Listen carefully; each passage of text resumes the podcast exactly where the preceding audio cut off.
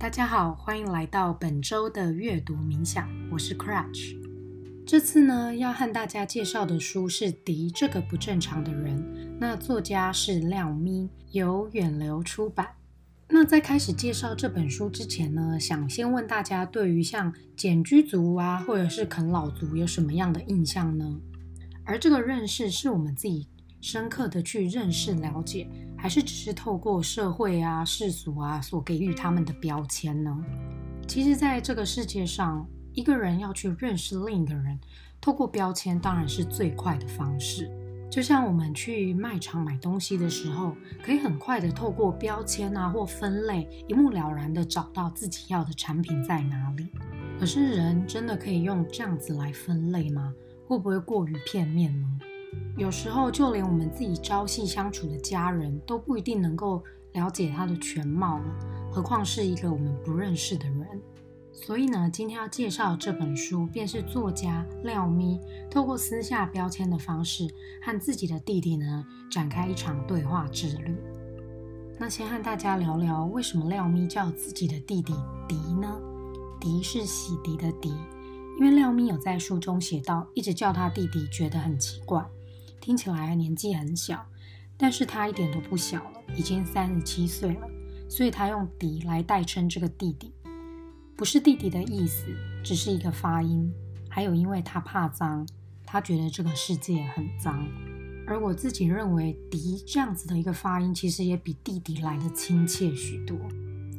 那迪大学毕业后呢，就失业在家十余年。他整天呢都关在房间里，只有在固定的时间才会出来走动。那其实他的感官是异常的敏感，只要客厅有人，连去厨房倒杯水都是很难的。而他也没办法走在人群里，基本上是不社交的。那他因为敏感，也饱受折磨。比如说楼上的人移动桌椅呢，他都能深刻的听到那样的声音。除了敏感之外，他也有强迫症啊、控制狂或完美主义这样子的一个状况。那他也不跟爸妈交谈，没有朋友。那有这样子的一个情形呢，家人也是很辛苦的。尤其是他常年牺牲忍耐的母亲，所以书中不仅是只有描写廖明和迪的对话过程，也包含他在和父母的对话过程中，挖掘出他们最内心深处的一个想法。那基本上廖咪呢，就是把家庭最私密的那一面掀开。这本书在开始的时候是廖咪获得台北文学奖的写作年金之时，那矛盾的心境让他哭了出来。他想着说，被书写的人在痛苦里，但书写的人在这边接受掌声。如果可以，他也希望迪是正常的，但他又不禁反问自己：什么又是正常？他不是一直在告诉自己不正常不等于不正确吗？所以他一边书写，一边质疑书写的意义。可是他又想着写出来或许是有帮助的，因为写作契机让他频繁来回老家。由于平常不住家的关系，所以时间和空间带出来的美感，让廖咪得以厘清家中成员的想法。里面有一段描写呢，让我非常的印象深刻。他说：“妈妈跟我们生活在一起，但某部分的他像是独自活着。其实我们每个人生在家庭也是啊，你也不能保确保你的兄弟姐妹、你的父母亲百分之百的认识你。有一部分的你呢。”是他们没办法触及的。亲近的人不一定拥有共同语言，唯有彼此理解、建立关系，才有可能真正的认识对方。那我们以读者的角度来读这本书，我们或许会为迪贴上简居族啊或啃老族的标签，并认为他不正常。但廖咪不停地在书中反思：何谓正常？何谓不正常？他透过书里每次和迪的对话，开始真正理解到，其实他要写的这个不正常的人一点都不奇怪，奇怪是因为不明白。那从聆听、从理解，才发现迪恐惧人群，而且他讨厌没办法控制的感觉。唯有在房间这个地方是他自己可以控制的范围，所以他宁愿不走出去。而廖咪呢，也是在和迪的对话过程中，回头看自己，也发现自己其实也是一个控制欲很强，然后讨厌不能掌控感觉的人，只是他社会化了，而迪没有。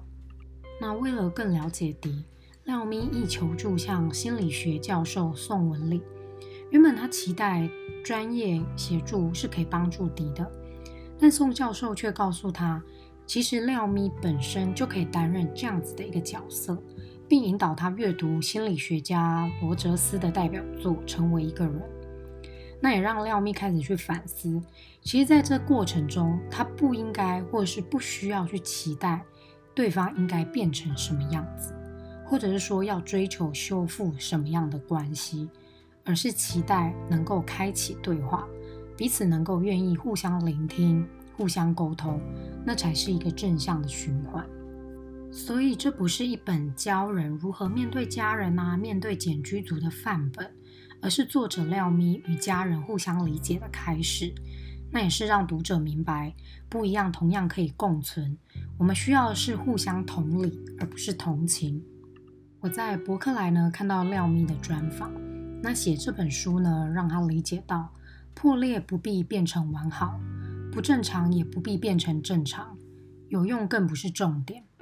那访问者就问他说：“那廖咪关心的是什么呢？”廖咪也只是简单的回答：“就真实的去认识一个人吧，然后再知道多一些。”我觉得这背后最重要的一个关键就是人与人之间的羁绊。有时候在社会新闻上看到那些惨剧。比如说像随机杀人案，都会去想这些人到底是如何变成今天这个样子的？是不是他已经失去了所有羁绊，也没有人能够接住他了呢？廖咪在书中有写到，他想着敌在房间是他自己的选择，不要变成怪物就好了，不要去伤害别人就好了。但他也只是这样子想着，然后一天度过一天，一年度过一年。直到因为这次写作的关系，他敲起了迪的门。那虽然在结尾我们没有看出说迪最后变成怎么样了，但我觉得这也不是重点。重点就是刚刚前面有讲到，他开启了对话。